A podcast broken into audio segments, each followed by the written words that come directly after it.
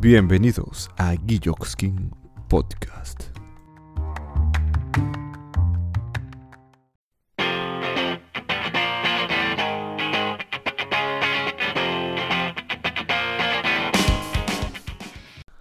Hola perdidos, ¿cómo están? Mentira, no, el perdido soy yo. No me voy a disculpar por no haber hecho podcast en todo este tiempo, porque pues he estado ocupadito y estuve enfermito, pero no pasa nada. Estoy aquí de nuevo retornando en este maravilloso capítulo 9 de este espectacular y exclusivo podcast. Hoy es un podcast muy especial porque te traje a una invitada de lujo profesional que nos va a hablar de cosas muy interesantes. Entonces empecemos con esta huevonada de una vez.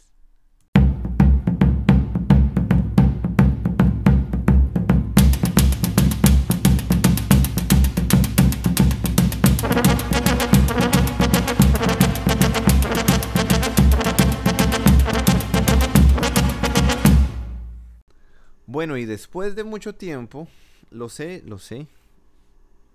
Discúlpenme por tanta tardanza, pero es que pues como ya les dije en el saludo, estuve ocupado, enfermo y en fin. Pero hoy me encuentro con una amiga muy especial. Ella se llama Margarita Avendaño, una colombiana que emigró hace 16 años a Canadá y pues ella es en estos momentos abogada de inmigración y notaria en Quebec. Entonces, pues eh, vamos a escucharla un poquito. Saluda a la audiencia, Margarita. Y muchas gracias de estar aquí invitada por eh, Guille. Em, gracias a todos los que están ahorita conectados. Eh, para mí es un placer eh, estar esta noche aquí y poder pues compartir con ustedes un poco de, mi experiencia como inmigrante aquí en Canadá. Bueno, este capítulo se llama Margarita Mitos y leyendas. Mitos y leyendas. Verdades y mentiras. Mitos y verdades. Sobre el, el viajar a otro país o viajar específicamente, específicamente aquí a Canadá. Es verdad que es muy difícil venir acá a Canadá, que eso es imposible, que eso solamente puede la gente que tenga plata, la gente rica, la gente pudiente. ¿O no? ¿O cualquier persona puede venir a Canadá?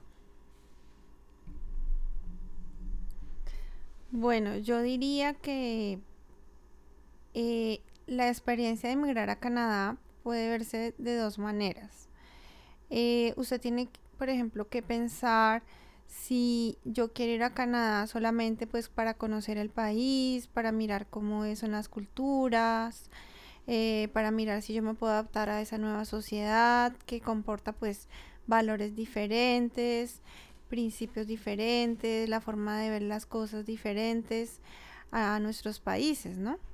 Entonces, si yo voy eh, solamente con la intención de conocer y mirar a ver si me puedo quedar, pues efectivamente que pues uno viene con ese concepto y pues es fácil viajar, pues obviamente que uno tiene que tener la parte de, de un soporte económico para poder venir aquí a Canadá, porque pues los consulados canadienses pues siempre entre los requisitos que exigen eh, está la parte del soporte económico para poder demostrar que la persona va a viajar a Canadá y pues se va a volver a su país de origen. Y en segunda punto de vista es, por ejemplo, si yo quiero ir a Canadá ya para con fines de quedarme, de ser residente permanente, eso sí ya requiere, eh, yo diría yo que desde nuestro país de origen, tenemos que concientizarnos que, es un proyecto de vida, ¿no? Que no es ir allá a visitar y, pues si me gustó o no, pues me devuelvo, pero ya mirar las cosas a futuro ya es otra cosa muy diferente y pues eso comporta muchos casos, eh, muchos cambios y, mm, para poder emigrar a Canadá. Ya es una persona que ya está absolutamente decidida y ya sabe qué es lo que quiere y sabe que Canadá pues es el país que en el que le gustaría pues desarrollarse como eh, persona y cumplir sus objetivos personales y familiares. Ok, excelente. Entonces, en ese orden de ideas, digámosle a nuestra audiencia, más que toda la audiencia que vive en Colombia, ¿no? ¿Cómo carajos hace para eh, poder o cuál es la mejor o cuáles son las formas, las mejores formas sin tanta pendejada, sin tanta huevonada de que es que no, que es que eso es muy difícil, que es que cuáles son las mejores formas para hacer el proceso de inmigración a Canadá. Las mejores formas. Bueno, las mejores formas, yo diría que actualmente eh, muchas personas vienen aquí como eh, con permiso de estudiante. Yo diría que mucha gente, eh, sobre todo por ejemplo colombianos, vienen aquí con su permiso de estudios, a, sea a estudiar un idioma, francés o inglés, por ocho meses, por ejemplo. Y, eh, o también pueden venir aquí, hay personas que ya manejan el inglés o el francés desde, sus país, desde su país de origen. Entonces vienen aquí ya a estudiar, por ejemplo, ya un diploma técnico. Algo que les dé una posibilidad de tener un diploma y posteriormente eh, poder trabajar aquí en una empresa eh, canadiense. Entonces, existe, eso es muy, muy, em, yo diría que es una práctica que últimamente y actualmente se utiliza bastante por los inmigrantes y eso también da la posibilidad, efectivamente bajo ciertas condiciones, que la persona pues ya después de estudiar pueda trabajar y ya después de trabajar pueda aplicar para un permiso ya de residencia permanente. Eh, la situación en estos casos es que, por ejemplo, la persona, digamos, si la persona está casada, eh, uno de los dos viene como, como estudiante y una vez está aceptado aquí eh, con su permiso de estudios, la otra, su pareja, puede aplicar para un permiso de trabajo. Entonces puede venir la pareja junta y, bueno, si tienen hijos, pues también, ¿no? Podrían venir. Eso también da la posibilidad de que sea uno o el otro, pues puedan aplicar por una residencia permanente. Pues también existe lo que se llama la entrada express, que es un programa también eh, en el que la persona, los profesionales de que tengan ciertas condiciones, por ejemplo, que tengan bastante experiencia en sus trabajos, manejen eh, el inglés, francés, em, tengan, eh, digamos, un nivel de escolaridad alto. Son personas que pueden aplicar y pueden también tener un cupo para tener una residencia permanente aquí. Existen también otra clase de eh, alternativas y pues ya depende, ¿no? Por ejemplo, podemos ver, digamos, si una persona, digamos, tiene una pareja canadiense, es posible, por ejemplo, sea que es a través del matrimonio, Em, el canadiense pueda apadrinar a la persona de otra nacionalidad y es una manera también que pueden de, de poder inmigrar aquí a Canadá. O sea, me estás diciendo que pueden venir como estudiantes, que es una buena forma, como trabajadores. O sea, pues si vienen como estudiante, ya después la otra persona puede aplicar como trabajador, digamos que es como lo más sencillo. Y me estás diciendo que si consiguen acá el amor de su vida, o un machucante, una mujer, quién sabe, una persona, ¿cierto? Una compañía así sabrosa, entonces eh, puede casarse y esa persona puede hacer el apadrinamiento de su pareja. Sí. Ah, ok, eso es lo que me estás diciendo. Exacto. Bueno, y si por ejemplo en Colombia hay gente en un estado vulnerable, en peligro de su vida, de muerte, ¿cierto? Canadá es un buen país para migrar. Si quisiera salir del país, Canadá le puede ofrecer beneficios para que pueda venir a este país. Eh, claro, perfectamente. Canadá es un gran país, es un país que es acogedor a las personas eh, inmigrantes, a las nuevas familias. Digamos, en esos casos estaríamos hablando de un proceso de refugio o asilo. Entonces las personas pues efectivamente tienen que estar huyendo de su país de origen en razón de una persecución, sea ah, por origen de la raza, religión, eh, opiniones políticas, perteneciente a un grupo social, dependiendo pues del contexto, es una persona que o la persona o la familia que es perseguida puede perfectamente venir aquí a Canadá y solicitar refugio y pues ya presentar su historia dependiendo del caso y las pruebas que tengan para apoyar eh, su historia ¿no? de persecución. Y efectivamente Canadá es un país eh, que protege los derechos fundamentales de las personas que están perseguidas y es una buena opción para estas personas, claro. Ah, ok, excelente, excelente, excelente esa situación. Ahora, su merced, Margarita, queremos escuchar un poco de tu experiencia. ¿Qué haces tú? ¿Cómo llegaste? ¿Qué pasó? ¿Cómo fue que ocurrieron todas las cosas? ¿Cómo se hizo la magia de llegar aquí a Canadá? Y de cómo te convertiste en una abogada de inmigración y una notaria. Porque ya es notaria. O sea, una persona importante. Vamos a escucharla. Bueno, eh, mi experiencia aquí en Canadá ha sido maravillosa y muy bonita. Realmente eh, yo lo que les puedo decir es que este es un gran país, es un país de muchas oportunidades, eh, es un país donde ustedes pueden desarrollar sus habilidades, sus competencias, eh, como todo, cuando es algo nuevo en nuestra vida, pues efectivamente hay retos, no es fácil nada, pero hay desafíos que hay que afrontar. Em, yo diría que mi migración, en, mi, mi experiencia de inmigrar aquí es en el sentido de que yo he crecido como persona, como profesional, en todas las áreas de mi vida y realmente aún continúo en ese crecimiento y en esa evolución. Y mm, al principio pues yo les puedo eh, compartir que es un camino al principio largo, ¿no? Pero depende de cuáles sean los intereses y qué es lo que uno desea hacer. Por ejemplo, a mí me tomó un poco más de tiempo porque pues yo volví aquí a estudiar.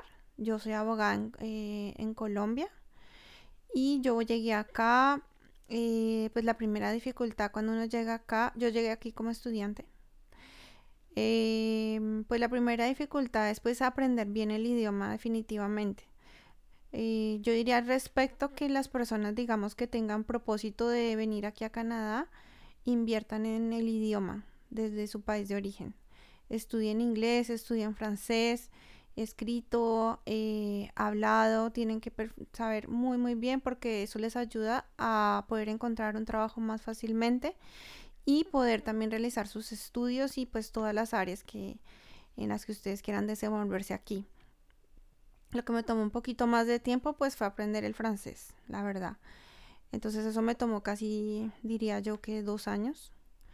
Luego de eso eh, me inscribí y volví a estudiar técnicas jurídicas en un CEGEP, en un college acá. Luego de eso tuve mi experiencia, trabajé en el Palacio de Justicia de Montreal, y allí trabajé en la división de matrimonios. Luego eh, volví a estudiar eh, leyes, derecho, aquí en la Universidad de Montreal. Eso me tomó tres años y después tenía la posibilidad de irme como abogada o como notaria. Y realmente yo encontré más oportunidades como notaria. Y volví a estudiar, y me especialicé en Derecho Notarial, también en la Universidad de Montreal. Y luego em, ya terminé mis estudios en Derecho Notarial y ya me dieron mi permiso como notaria y ya empecé a ejercer en el 2014. Bueno, luego el centro de, mi práctica ha sido la inmigración, porque mm, realmente la, mayor, la mayoría de mis clientes son inmigrantes como yo.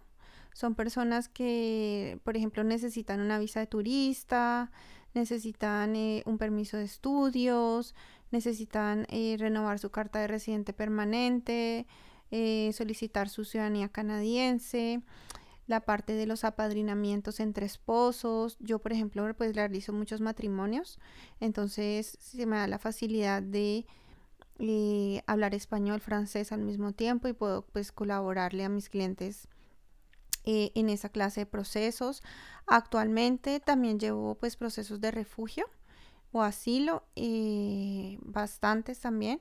Y pues así todo, todo lo de representar personas frente a las autoridades de inmigración. Eh, yo soy competente y, me gusta muchísimo esa, área realmente.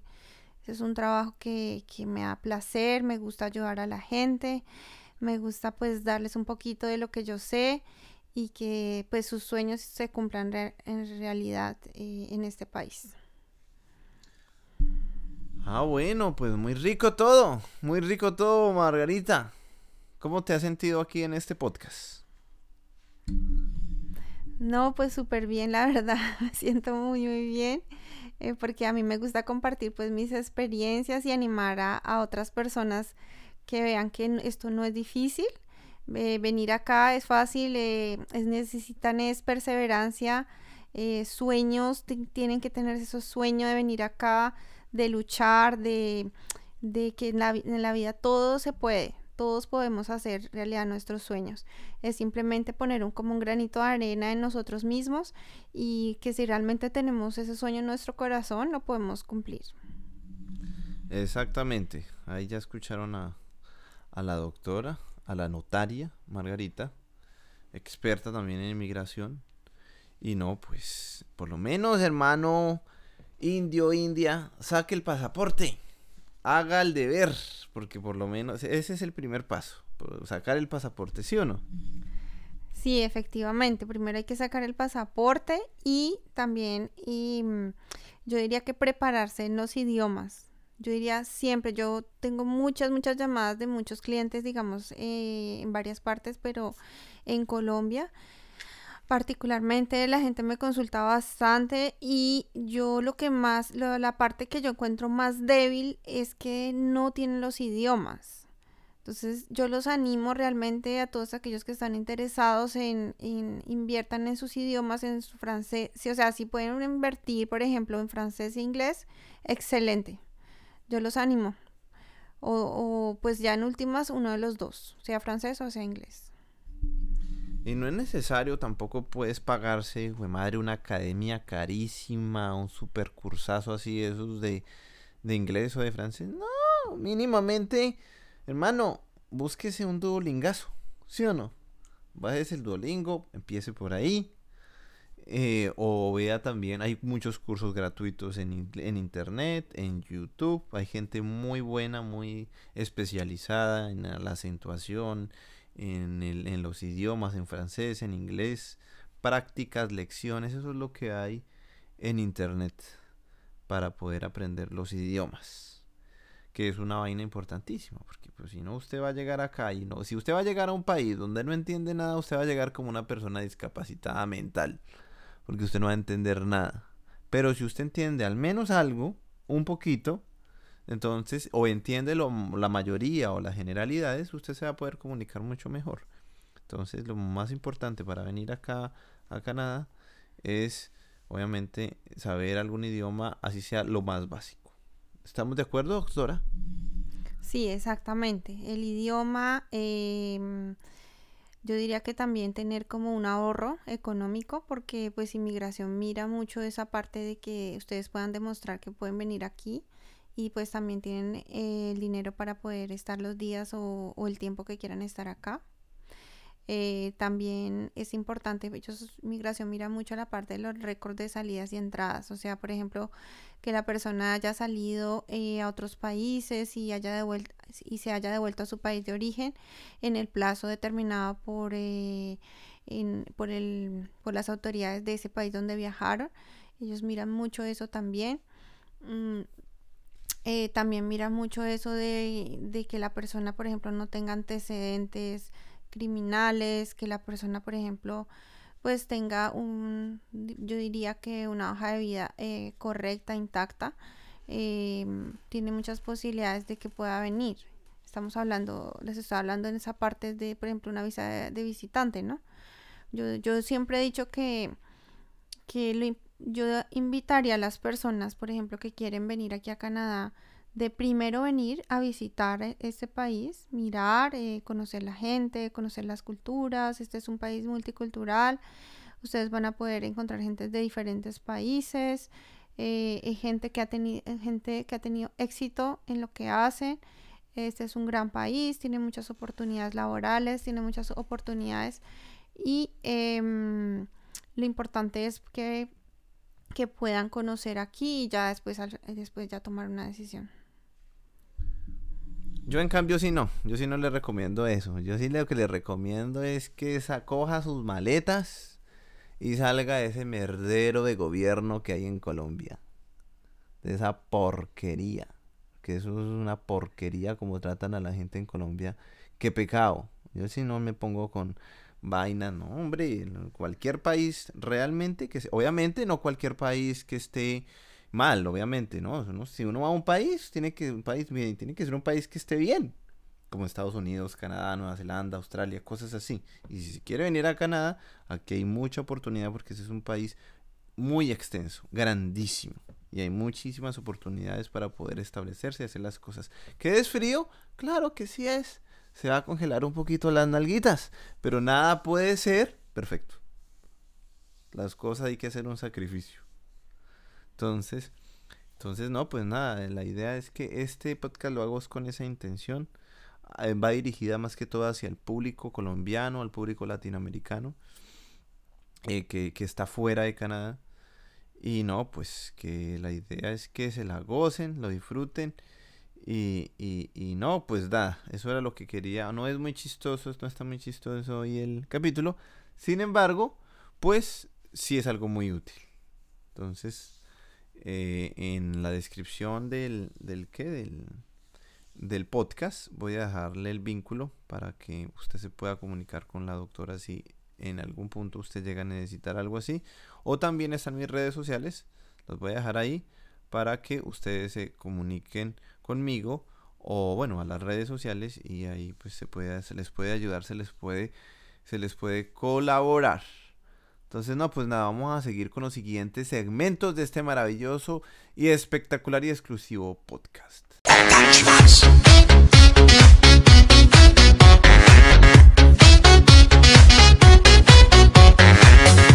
Bueno, ya entramos a un segmento maravilloso y es el segmento, bueno, maravilloso a veces, ¿no? No siempre es maravilloso.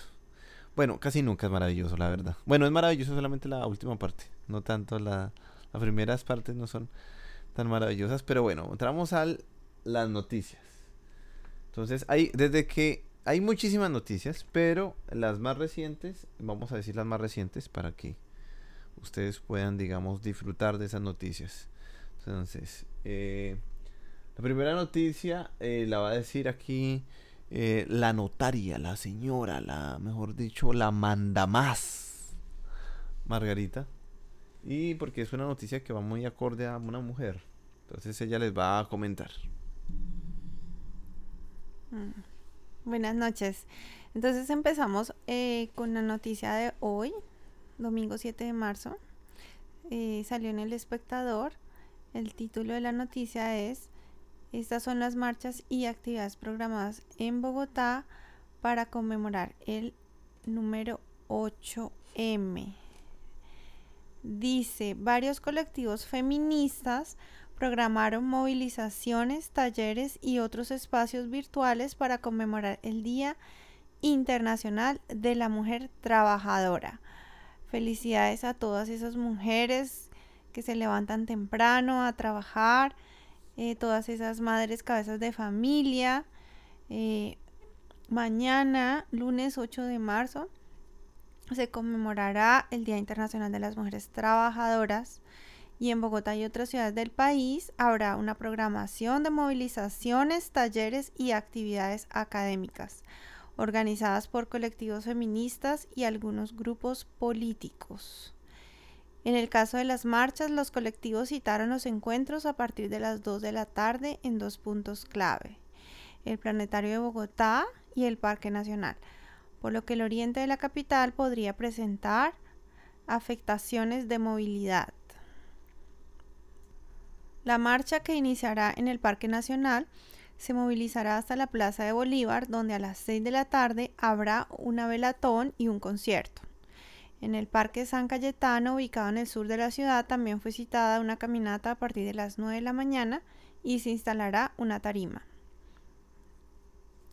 La marcha que partirá del planetario tiene como punto de destino el monumento a La Pola, ubicado en el centro de la ciudad. donde concluirá la actividad hacia las 5 de la tarde. Además de la movilización, el colectivo feminista que citó esta movilización programó varios talleres que se desarrollarán a las 3 de la tarde dirigidos a madres, niñas y adolescentes. Ah, ok, está, está interesante esa, esa movilización. Yo no es que sea muy feminista, porque pues, es una vaina, ¿sí me entiendes? A mí me parece que el, el, el, feminismo, el machismo, todas esas vainas son huevonadas. La gente simplemente debería aceptar las cosas como son y ya. ¿Sí me entiendes?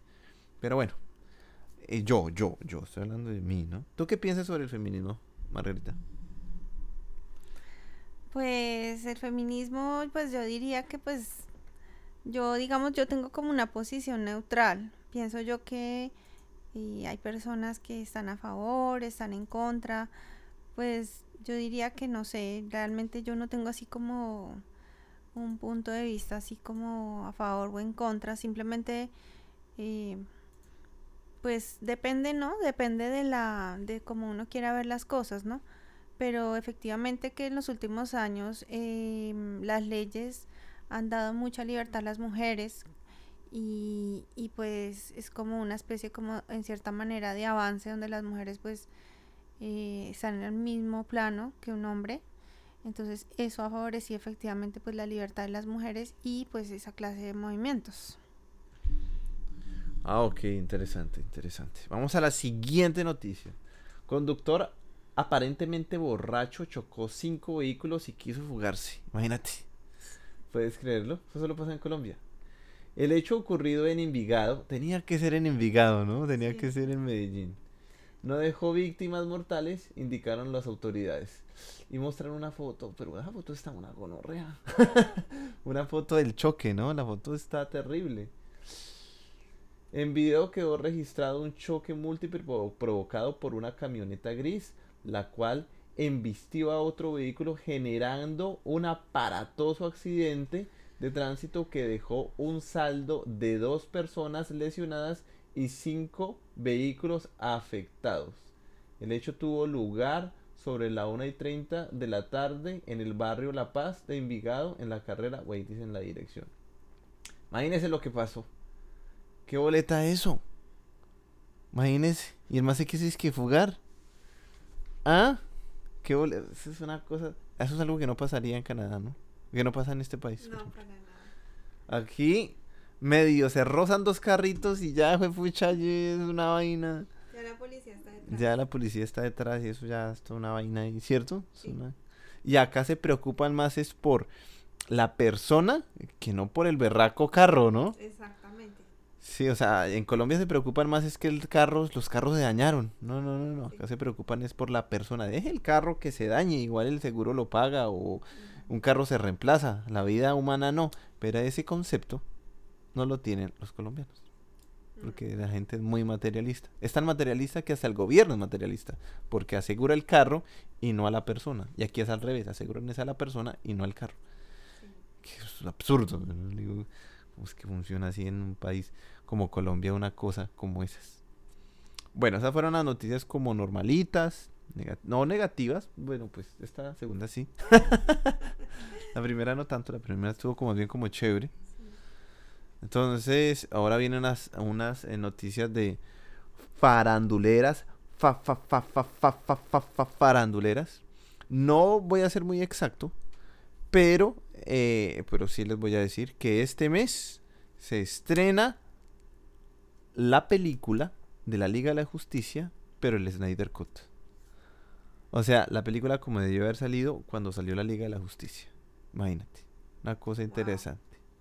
Eso por ese lado. Y también que, si no estoy mal, es el próximo 15 de, de marzo. O sea, este próximo 15. como ya se acabó una serie magnífica de Disney Plus que se la recomiendo. Se llama WandaVision. Para los que somos amantes de la saga de películas de Marvel. Eh, esta serie es una maravilla, es una genialidad, me pareció muy interesante. Entonces se la recomiendo. Y va a empezar otra nueva, el 15, que es de mm, Falcon and the Winter Soldier, que es buenísima. O sea, pues han hablado muy bien de ella. Vamos a ver si es tan buena como WandaVision.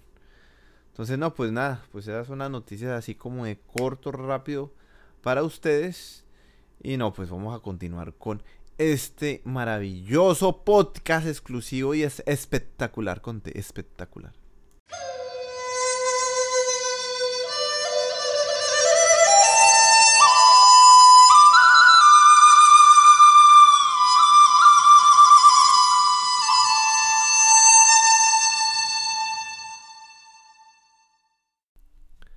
Son las señales las que te indican el camino correcto. Esa es la palabra filosófica del día, Margarita. ¿Cómo te parece esa palabra?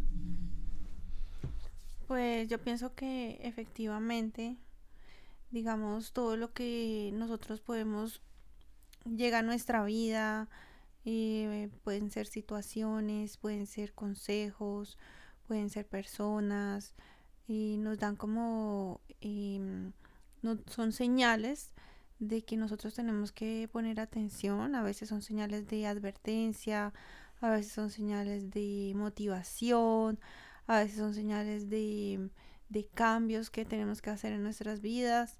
Entonces yo pienso que uno tiene que escuchar esas señales, mirarlas, verlas, no hacerla, hacernos lo de la, la de la vista ciega, eh, sino ver eso realmente con nuestros ojos en nuestro interior y seguir esas señales para que podamos encontrar ese camino, esa respuesta que estamos buscando. Son las señales las que te indican el camino correcto. Esa palabra yo la escuché en una serie que se llama Karate, eh, Karate Kid, no, se llama Cobra Kai, es la vaina. Que es una serie buenísima, se la recomiendo. Ya la última temporada también está en Netflix. Está súper genial esa, esa serie.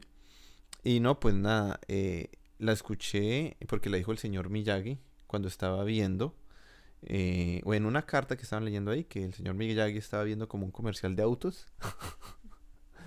y decía, esas son las señales que te indican el camino correcto. Y a mí me impactó esa palabra porque, porque es verdad. O sea, es cierto. Así como cuando uno va en el carro y va mirando las señales por qué salida tiene que ir, cuál es la autorruta, cuál es eh, hacia la derecha o hacia la izquierda, ¿cierto? Asimismo pasa en la vida en todo. En la parte económica, en la parte emocional, en la parte social, en todo. A veces uno no sigue las señales y se las da de rebelde. ¿Y qué pasa cuando uno no sigue esas señales? Pues estrella y se vuelve mierda. Y le toca otra vez retornar el camino y vuelve otra vez mirar y seguir las señales correctas. Entonces, lo importante realmente es seguir las señales y saber identificarlas. ¿Cómo uno sabe identificar las señales? Pues básicamente utilizando el sentido común, sí, el corazón y nuestra capacidad de raciocinio. No la ilusión, no la esperanza. Ay, vamos a ver qué pasa. No, no, no, no, no, las, no las ilusiones, no, lo que, no las fantasías que de pronto nos podemos hacer en la cabeza. Eso no. Tiene que utilizar la mente, uno tiene que utilizar el corazón con la mente y el sentido común y el raciocinio para saber tomar las decisiones. ¿Que nos vamos a equivocar? Claro, obviamente habrá momentos en los que se equivoquemos y, y no podamos y no sigamos las, las, las, las señales correctas. Pero en lo posible, tener agudo eso y buscar la manera de seguir las buenas señales para llegar a nuestro destino en el camino. ¿Estamos o no estamos de acuerdo, Margarita? Sí, totalmente. No, estoy totalmente de acuerdo con lo que dices. Hay que saber, saber distinguir las señales de no seguir por ese camino y las señales que nos indican realmente por qué camino correcto tenemos que seguir. Exactamente. Entonces eso era lo que les quería dejar el día de hoy en esta ocasión. Y pues no, pues nada, pues este, vamos a continuar a nuestro hermoso y siguiente segmento, uno de los más picantes, Margarita, imagínate.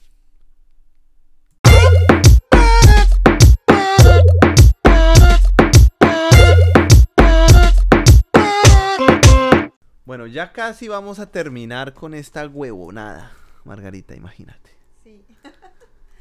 Viene este segmento, que ese segmento es el segmento de la entrevista. Son tres simples preguntas, pero no son tan simples las preguntas. Son preguntas que básicamente vamos a esculcar un poco de tu vida un poco más a fondo. Entonces, la primera pregunta es, ¿qué es lo que a ti más te irrita? Bueno, lo que a mí más me irrita es una persona mentirosa. Yo no soporto eh, las mentiras y realmente eso es lo que más me causa mal genio. ¿Por qué? Pues porque yo siempre pienso que lo importante en la vida es uno, uno ser honesto primero con uno mismo para ser honesto con las otras personas y que las otras personas sean honestas con uno. Entonces, ¿cómo va uno a exigir honestidad y sinceridad de otra persona cuando uno mismo no es honesto ni sincero? Entonces, eso, lo, eso es lo que yo digo, ¿no? Entonces, una persona que me exige honestidad y sinceridad y que no practique esos dos cualidades, pues ahí me parece eh, que no es una persona que tiene la moral como para exigir a otra persona eso, ¿no? Entonces esas cosas a mí me dan mucho mal genio, realmente. Pues concuerdo contigo, una de las cosas que me es que me mientan. Pero más que me mientan, o sea, porque me pueden mentir y yo les puedo creer porque yo confío. Sí. Yo tengo el mal hábito de confiar en las personas, ¿sabes? Pero yo confío. ¿Y qué pasa? Pero cuando yo sé que me están diciendo mentiras, ahí es cuando me irrito y me enervo. Porque yo estoy absolutamente seguro que me están diciendo mentiras. O sea, cuando yo sé la verdad y esa persona me dice a mí mentiras, sabiendo yo la verdad, eso a mí me pudre por dentro. Me dan ganas de romperle la jeta. Así como dice Uribe, de darle la cara marica. Así, me dan ganas. Bueno, la segunda pregunta. ¿Qué es lo políticamente incorrecto que a ti te gustaría hacer?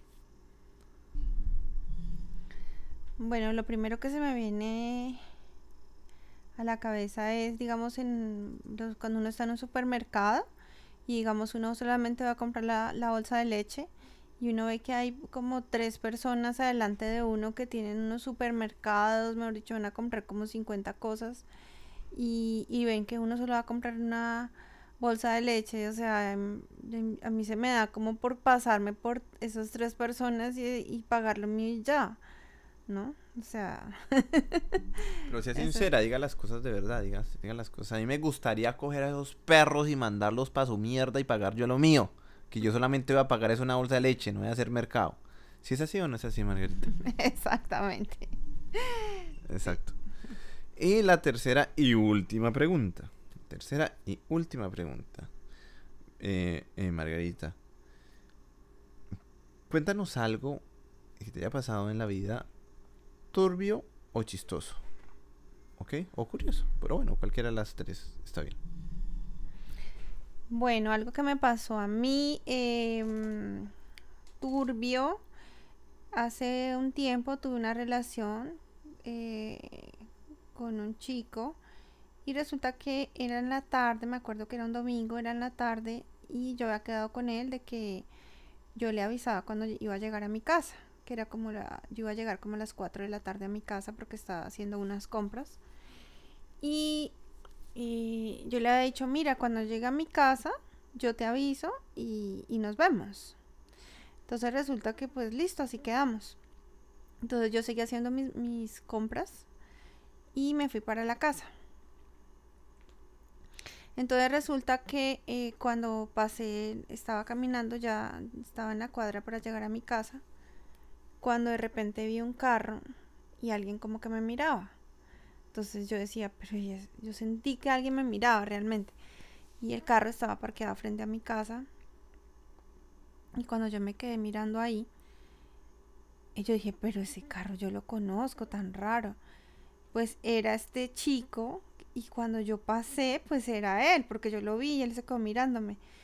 Y yo decía dentro de mí, pero ¿y este tipo por qué está ahí? Si habíamos quedado de que cuando yo llegara a mi casa, yo, lo, yo, le, yo le avisaba y lo llamaba. No, él estaba al frente de mi casa y pues a mí me asustó eso realmente. O sea, yo dije, pero este qué pasó. Es decir, se te estaba acechando. Exactamente, me estaba acechando, no sé por qué de sorpresa estaba ahí frente a mi casa esperando no sé qué, o, o no sé qué quería ver realmente. Pero sí, claro, yo me sentí como acechada, como vigilada realmente. Sí, eso, eh, créeme que eso ya, va, ya había pasado varias veces, solo que hasta ese punto fue que tú te diste cuenta. Que esa gente es muy cuidadosa, los acechadores son muy cuidadosos. Ellos casi no se dan, es casi no se muestran. Sí, bueno, eso es- a mí también me han acechado, a mí también me han acechado. Wow. Entonces, eso es lo que más te ha pasado así turbio. Ah, ok, bueno, menos mal. Pues es turbio, no sé si es turbio, pero no es así tan returbio. Hay cosas más turbias que han pasado por este podcast. Te cuento. No, es- no estás en el top 10, pero. y son solo 10 capítulos. ¿no? Los que, y este, este es el 9.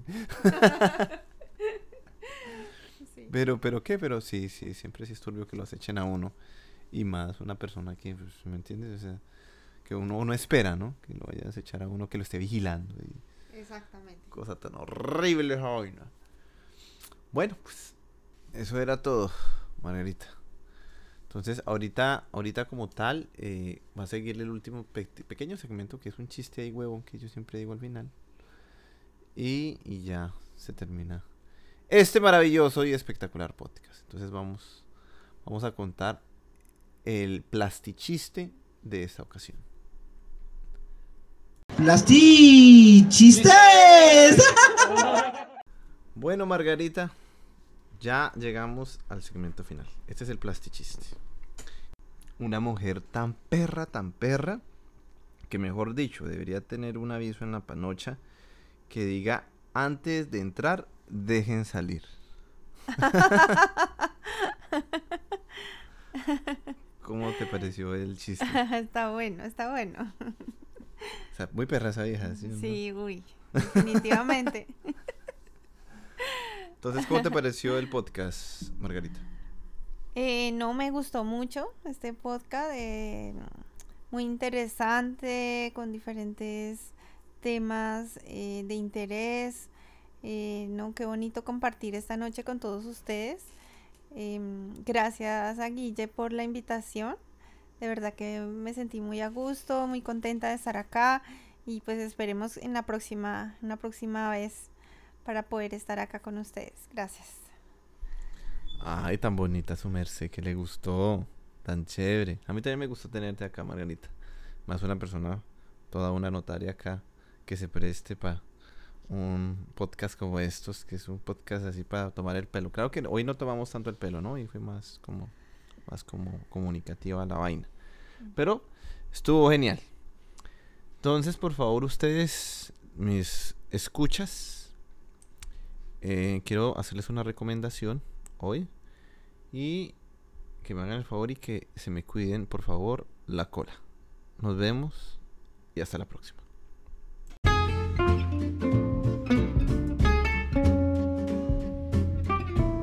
Recuerda siempre compartir este podcast con todas las personas que a ti más te gusten, ¿ok? Síguenos en nuestras redes sociales, en arroba el careshimba con sh, en Facebook, en arroba gisgo, J-I-S-G-W, en Instagram, y en Guilloskin en YouTube. Entonces, pues no, pues nada, muchas gracias por escuchar y recuerden cuidarse la cola. Nos vemos, hasta la próxima.